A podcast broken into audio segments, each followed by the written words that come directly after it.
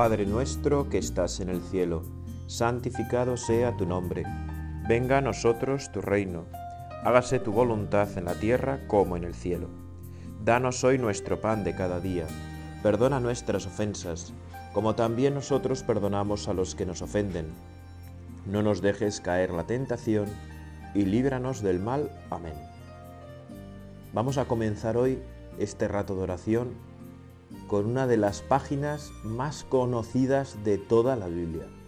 Yo creo que en los colegios es uno de los pasajes que más se lee a lo largo de los años y que es realmente maravilloso. Es el origen de todo. Génesis 1.1. Al principio creó Dios el cielo y la tierra. La tierra estaba informe y vacía. La tiniebla cubría la superficie del abismo, mientras el Espíritu de Dios se cernía sobre la faz de las aguas. Dijo Dios, exista la luz, y la luz existió. Vio Dios que la luz era buena, y separó Dios la luz de la tiniebla. Llamó Dios a la luz día y a la tiniebla llama noche. Pasó una tarde, pasó una mañana, el día primero. Y dijo Dios, exista un firmamento entre las aguas, que separe aguas de aguas. E hizo Dios el firmamento, y separó las aguas de debajo del firmamento, de las aguas de encima del firmamento. Y así fue. Llamó Dios al firmamento cielo. Pasó una tarde, pasó una mañana, el día segundo.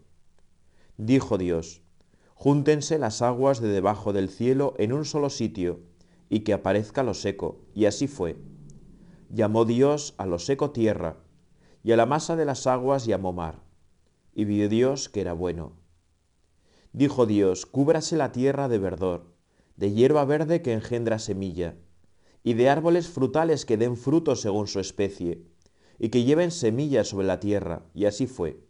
La tierra brotó hierba verde que engendraba semillas según su especie, y árboles que daban fruto y llevaban semillas según su especie. Y vio Dios que era bueno. Pasó una tarde, pasó una mañana, el día tercero. Dijo Dios, existan lumbreras en el firmamento del cielo para separar el día de la noche, para señalar las fiestas, los días y los años, y sirvan las lumbreras en el firmamento del cielo, para iluminar sobre la tierra. Y así fue. E hizo Dios dos lumbreras, la lumbrera mayor para regir el día, la lumbrera menor para regir la noche y las estrellas. Dios las puso en el firmamento del cielo para iluminar la tierra, para regir el día y la noche, y para separar la luz de la tiniebla. Y vio Dios que era bueno. Pasó una tarde, pasó una mañana, el día cuarto. Dijo Dios, bullan las aguas de seres vivientes, y vuelen los pájaros sobre la tierra frente al firmamento del cielo. Y creó Dios los grandes cetáceos y los seres vivientes que se deslizan, y que las aguas fueron produciendo según sus especies, y las aves saladas según sus especies, y vio Dios que era bueno. Luego los bendijo Dios diciendo, sed fecundos y multiplicaos, llenad las aguas del mar, y que las aves se multipliquen en la tierra. Pasó una tarde, pasó una mañana, el día quinto. Dijo Dios, produzca la tierra seres vivientes según sus especies, ganado, reptiles y fieras según sus especies y así fue. E hizo Dios las fieras según sus especies, los ganados según sus especies, y los reptiles según sus especies. Y vio Dios que era bueno. Dijo Dios, hagamos al hombre a nuestra imagen y semejanza, que domine los peces del mar, las aves del cielo, los ganados y los reptiles de la tierra. Y creó Dios al hombre a su imagen, a imagen de Dios lo creó, varón y mujer lo creó. Dios los bendijo y les dijo Dios, sed fecundos y multiplicaos, llenad la tierra y sometedla, dominad los peces del mar, las aves del cielo y todos los animales que se mueven sobre la tierra. Y dijo Dios, mirad, os entrego todas las hierbas que engendran semillas sobre la superficie de la tierra, y todos los árboles frutales que engendran semilla, os servirán de alimento y la hierba verde servirá de alimento a todas las fieras de la tierra, a todas las aves del cielo, a todos los reptiles de la tierra y a todo ser que respira. Y así fue, y así fue. Vio Dios todo lo que había hecho y era muy bueno. pasó una tarde, pasó una mañana, el día sexto. Qué maravilla, Señor, ¿verdad? Poder estar contigo contemplando este relato tan importante de la creación del mundo que tantas enseñanzas nos trae para nuestra vida, para hoy, para cada día. Hay algo llamativo, ¿no? Como, bueno, es un relato bello lo primero, ¿verdad? Es un relato hermoso, es un relato cuidado, cuidado, ¿no? Que tiene pues una serie de repeticiones, ¿verdad? Que nos van introduciendo poco a poco pues en ese misterio grande de la creación, que es de lo que vamos a tratar de hablar contigo, Jesús, en este, en este rato de oración.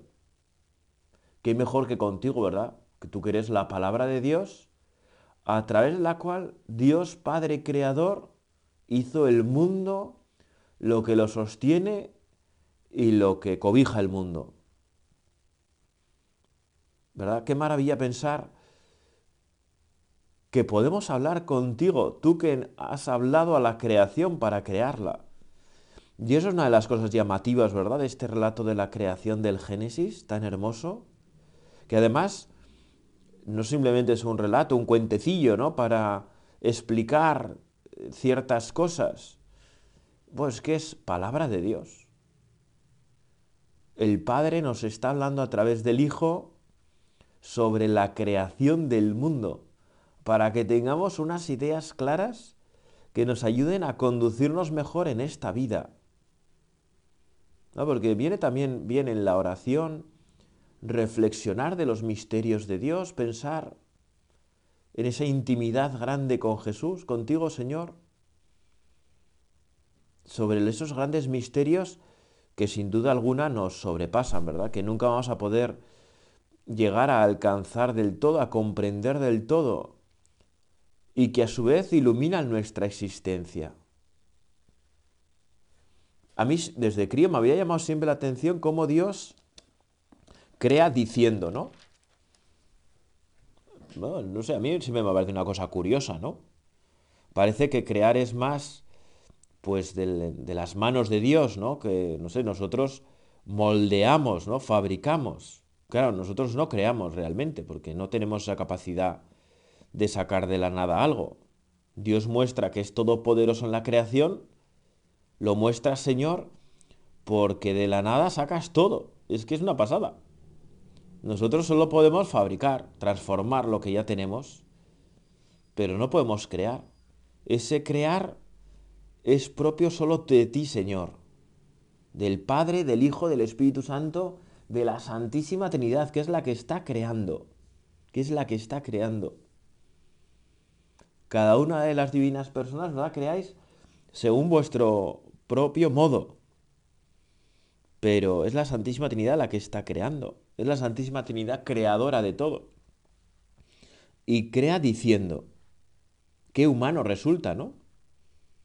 Bueno, qué humano y qué divino, ¿no? Ya se ve que el, el decir humano es muy divino porque Dios crean, diciendo crea. ¿No? Se repite y dijo Dios, y dijo Dios, dijo Dios, y dijo Dios, y dijo Dios, y dijo Dios. El decir de Dios crea de la nada todo. ¿No? Por eso, qué pasada la oración, ¿no? Poder hacer oración, ella simplemente poder hacer oración es algo impresionante. Porque la palabra de Dios crea, la palabra de Dios transforma, la palabra de Dios es capaz de crear en nosotros, de restablecer en nosotros esa imagen y semejanza que el pecado nos hace perder, ¿no?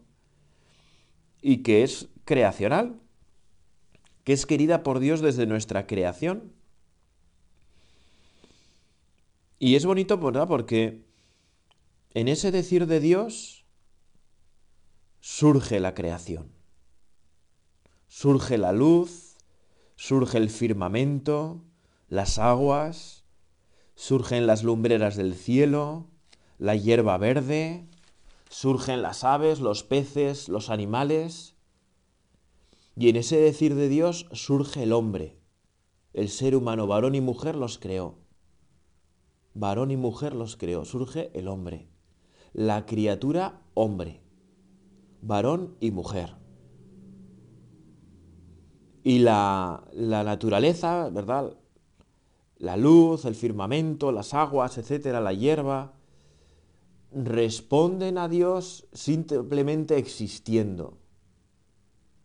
Lo cual es bastante impresionante también, ¿verdad? Que la misma existencia de todo lo creado ya es una respuesta a Dios. Pero, pero claro, el ser humano es distinto. Tú y yo somos distintos. Respondemos a Dios y estamos llamados a responder a Dios, ¿eh? porque desde nuestra creación, desde la creación del mundo de la nada, es entrar en diálogo con Dios, eso es una pasada. Por eso la oración es tan grande, ¿no? Porque en la oración son estos minutos que reservamos cada día para entrar en contacto contigo, Señor, con el Padre, con el Hijo, con el Espíritu Santo, con la Santísima Trinidad. Es entrar en ese diálogo que comenzó desde la creación del mundo.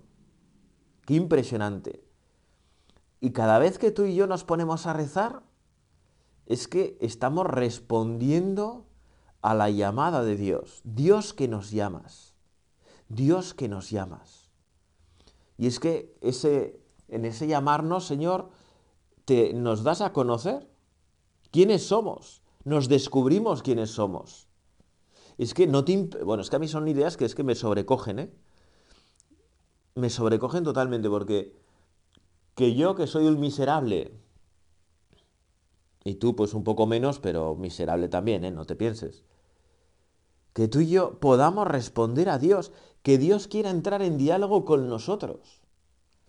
Y que además hay un salto, ¿no? De la creación de la naturaleza, por hablar así, a nosotros, ¿no? Al ser humano, que como hemos sido creados a su imagen y semejanza, pues es que, claro, respondemos a Dios con nuestra libertad.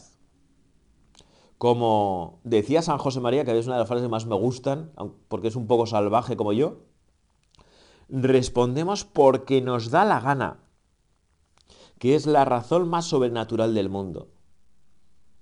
¿No? La naturaleza responde a Dios con su mera existencia, ¿no?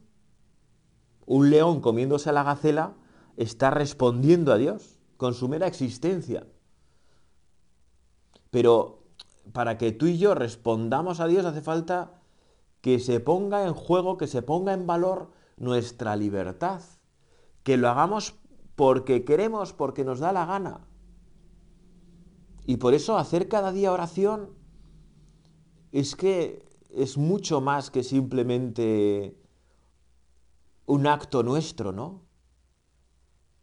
Es, es entrar en esa respuesta a Dios que queremos darle y por eso la respuesta a Dios en nuestra vida es en todo lo que hacemos, en todo lo que hacemos. No solamente la respuesta está en nuestra oración, la respuesta está en nuestro trabajo, en nuestro deporte, en el gimnasio, ¿verdad? Ahora que tantos vais al gimnasio, pues en el gimnasio también tienes que responder a Dios. Y es vuestra respuesta a Dios. En la calle, con los vecinos, con los amigos, con esa persona que te cae un poco mal, igual porque te ha hecho algo o porque somos así de raros todos y a veces las gentes nos caen mal sin más, ¿no? Y de cómo tratemos a las personas, estamos respondiendo a Dios de una manera u otra. ¿Ah? Y entrar en diálogo contigo, Jesús, en la oración, transforma nuestra vida, transforma nuestra vida. Porque tu palabra como ya he dicho, es transformadora, es creadora. Y si queremos ser, pues recreados, ¿no? Porque creados ya hemos sido, pero transformados, ¿no? Llevados a plenitud, consumados, elevados, pues no se consigue sin oración. No se consigue sin oración. Sin estos minutos que cada día procuramos invertir en ti, Jesús en ti y en mí, en nosotros, en la iglesia, en el mundo, porque para nos ayuda para todo, ¿no? Nos ayuda para todo. Señor, ayúdame a responderte con mi vida. Señor, quiero responderte hoy, quiero responderte siempre. Ayúdame a responderte con una vida santa. Quiero responderte con una vida santa. Una vida santa. Que no es, no es fácil, ¿eh? No es fácil porque somos tentados tantas veces, ¿verdad? Pero quiero que mi vida sea una respuesta de amor a tu amor que me llama. Porque lo que fundamenta que Dios quiera establecer ese diálogo con nosotros es el amor, si no tiene otro sentido. Solo el amor, decía un teólogo del siglo pasado, von Baltasar, solo el amor es digno de fe. Solo el amor es digno de fe. Es que el amor es lo que da sentido a, a toda nuestra vida, ¿no? Ayer, haciendo un TikTok, bueno, un TikTok no, perdón, un directo en TikTok, que rezo el rosario todos los días, ¿verdad? Y luego tengo un rato de tertulia así agradable con personas, tal cual. Una persona me preguntaba, ¿en qué frase resumiría todo el mensaje de, de Jesús en la Biblia, ¿no? Una frase. Yo inmediatamente me acordé, ¿verdad?, de tres palabras que forman una frase maravillosa que la recoge San Juan. El evangelista San Juan, que como se abrió tanto al Señor, abrió su corazón de par en par y no le abandonó en ningún momento, pues tenía esa intuición llena de fe para captar las cosas en su profundidad y para dejarnos pues unas cartas y un evangelio absolutamente impresionante, ¿no? Entonces, ¿cuál es para mí la frase que resume el Evangelio y que da sentido a todo. Dios es amor. Y es desde la frase prácticamente la que tenemos que leer todo y desde la que Dios se hace comprensible para nosotros. Y a veces el actuar de Dios es misterioso, ¿no? Bueno, siempre es misterioso, no siempre, siempre es misterioso. Pero a veces cuando el misterio de Dios nos toca más o nos desgarra más por dentro, que a veces pasa en la vida, ¿verdad? Cuando ocurren cosas que no entiendes, cuando muere una persona que piensas que ha muerto demasiado pronto, que quizá no ha sido así, pero en nuestra visión humana pues lo tenemos así, ¿no? O esa persona a la que tanto querías, que, o que tanto quieres, ¿no? Que tiene una enfermedad, o una enfermedad tras otra y que no entiendes qué pasa, o ese novio que le ha dejado su novia y no entiende nada el por qué, porque todo iba bien. Bueno, tantas cosas, ¿verdad?, que nos desconciertan en nuestra vida, ¿verdad? Y que no entendemos por qué Dios las permite.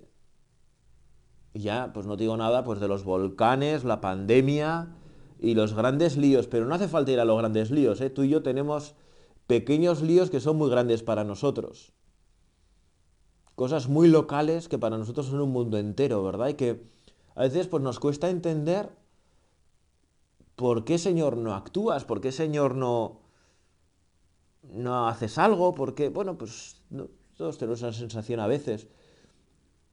O por qué ocurren cosas que es que nos, nos desconciertan totalmente, ¿no? Nos desconciertan totalmente. ¿Por qué ese accidente mortal en, en el coche, no? cuando pues no, no, no, no entendemos nada, ¿no? No entendemos nada. Pero si leemos todo lo que ocurre desde esa frase Dios es amor, pues la vida toma otro sentido, toma otra luz, porque Dios no puede hacer nada que no sea amar. La creación de Dios por amor todo lo que nos ocurre en nuestra vida en el amor de Dios, todo. Por eso, ¿verdad? San Pablo, que es otro que ha pillado, ¿no? A Jesucristo de una manera espectacular y que nos ha dejado pues, en sus cartas, bueno, pues reflexiones impresionantes. San Pablo va a decir con fuerza, todo es para bien de los que aman a Dios. Oni en bonum, ¿no? Todo es para bien de los que aman a Dios. Todo es para bien. Y eso que ha pasado que no entiendo, que me desgarra, que me rompe, que me bloquea, que me paraliza, todo es para bien de los que aman a Dios. Porque Dios es amor. Y nada se escapa al amor de Dios, aunque nosotros ahora no seamos capaces de entenderlo, ¿no? Porque todo ha salido de las manos de Dios, todo surge de las manos de Dios. Entonces, cuando perdemos esto de vista, pues hacemos lecturas raras de Dios, ¿no? Interpretaciones raras que nos apartan de la verdad, que nos apartan de la realidad de las cosas. Y que nos oscurecen, que no nos permiten vivir con la luz que Dios quiere para nosotros.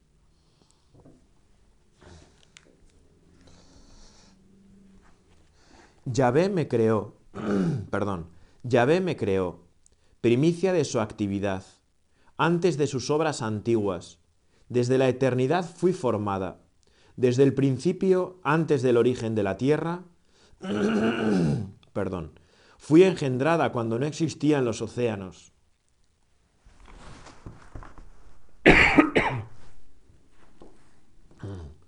Fui engendrada cuando no existían los océanos, cuando no había manantiales cargados de agua, antes que los montes fuesen asentados, antes que las colinas fui, engendrada. No había hecho aún la tierra ni los campos, ni el polvo primordial del orbe. Cuando colocaba los cielos allí estaba yo. Cuando trazaba la bóveda sobre la superficie del océano, cuando sujetaba las nubes en lo alto, cuando afianzaba las fuentes del abismo, cuando marcaba su límite al mar, para que las aguas no desbordaran sus orillas. Cuando asentaba los cimientos de la tierra, yo estaba junto a él como aprendiz. Yo era su alegría cotidiana, jugando todo el tiempo en su presencia, jugando con la esfera de la tierra y compartiendo mi alegría con los humanos. Es un pasaje del libro de los Proverbios en la Biblia, capítulo 8, versículos 22 al 31, ¿verdad? Bueno, lo cito porque igual pues, quieres ir a leerlo luego o... Bueno, porque viene bien, ¿no? Saber dónde están las cosas. Que está relacionado, ¿verdad?, con la creación del mundo. Porque nos habla de la sabiduría creadora. Dios ha creado el mundo con sabiduría. Esa sabiduría eres tú, Jesús, ¿verdad? Tú eres la sabiduría de Dios, la palabra de Dios. ¿Verdad? Por eso primicia de su actividad, ¿no? Engendrado antes del tiempo, el Hijo, ¿verdad? Y a través del Hijo, Dios Padre crea el mundo. Y por el Espíritu Santo le vivifica, le llena de vida. Ahí está la Santísima Trinidad en la creación, realizando la obra, la gran obra, ¿verdad? Que luego va a ser redimida por ti, Jesús. Y es muy hermoso, ¿no? Como es un juego, ¿no? Un juego en el sentido profundo de la palabra. Dios que se divierte con nosotros. Que se divierte con nosotros en el sentido alegre, positivo, ¿no? O sea, que Dios que encuentra en los humanos alguien en el que alegrarse.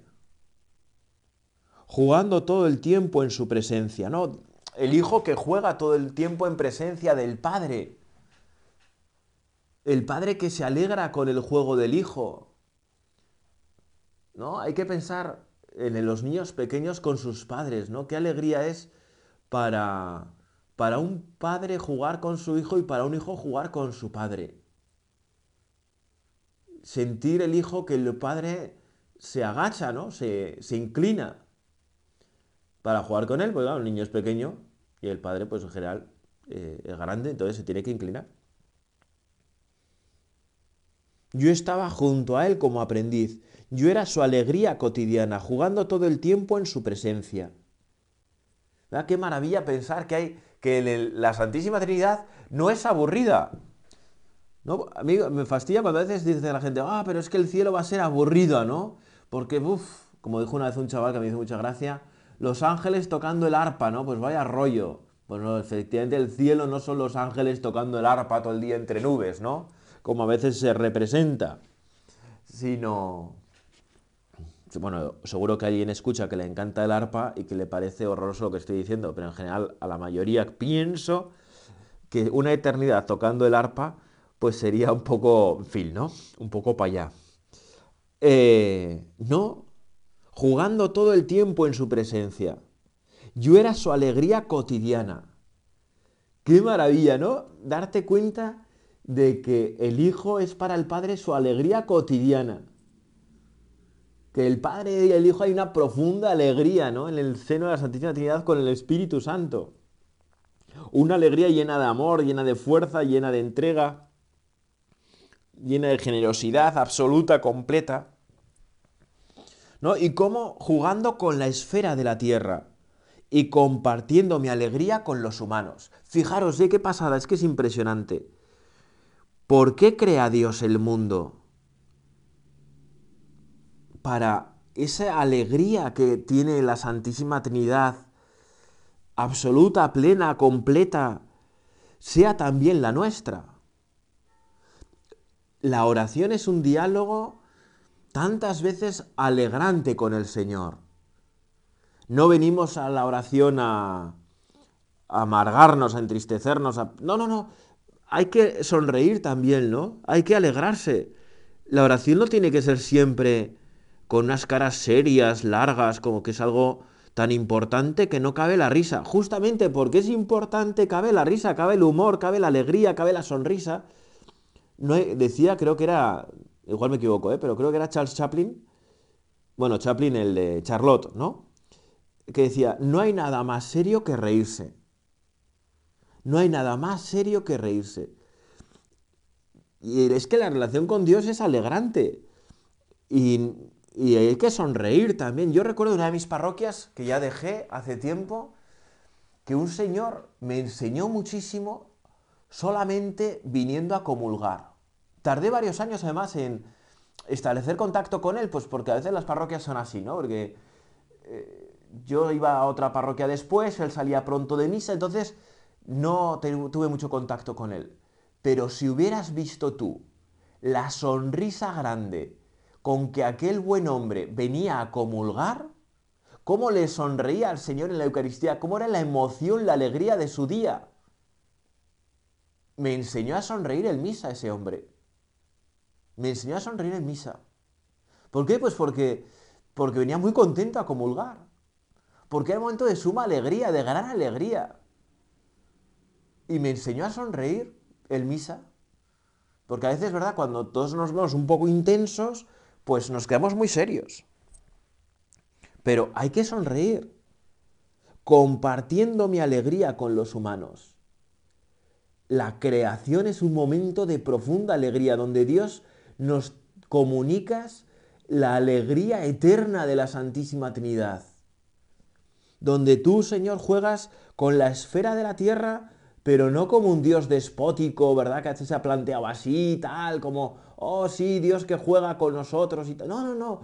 Juega como un padre con su criatura emocionada. Es que eh, tú y yo tenemos la capacidad de alegrar el corazón de Dios con nuestra libertad, con nuestra respuesta.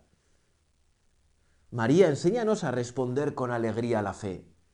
Que seamos cristianos profundamente alegres. Porque tenemos motivos para la tristeza de vez en cuando y a veces muy poderosos, pero por lo general tenemos muchísimos más motivos para la alegría y más profundos y más reales que para la tristeza. Y no puede ser que vayamos con caras largas. Yo cuando rezo rosario por redes sociales, que es casi todos los días, a veces me dicen, eh, se lo está tomando a burla porque sonrío. Pero no es verdad, no me lo toma burla, es que no hay nada más serio que sonreír, no hay, no hay nada más serio que reírse. ¿Por qué? Pues porque Dios se está divirtiendo contigo. En el rosario la Virgen María te sonríe, se alegra, te cuenta, te enseña. Porque una relación, si no hay alegría, si no hay sonrisa, bueno, pues María, tú que eres causa de nuestra alegría. Hoy que estamos aquí, ¿verdad? Con este punto del compendio del catecismo, el 59, Pues ayúdanos a tener la alegría de Dios en la Santísima Trinidad. A vivir con esa profunda alegría que nace de la fe, que nace del encuentro con Dios, de ese diálogo que nos llena de vida, que nos crea y nos recrea cada día. Dios te salve María, llena eres de gracia, el Señor es contigo. Bendita tú eres entre todas las mujeres y bendito es el fruto de tu vientre Jesús. Santa María, Madre de Dios, ruega por nosotros pecadores, ahora y en la hora de nuestra muerte. Amén.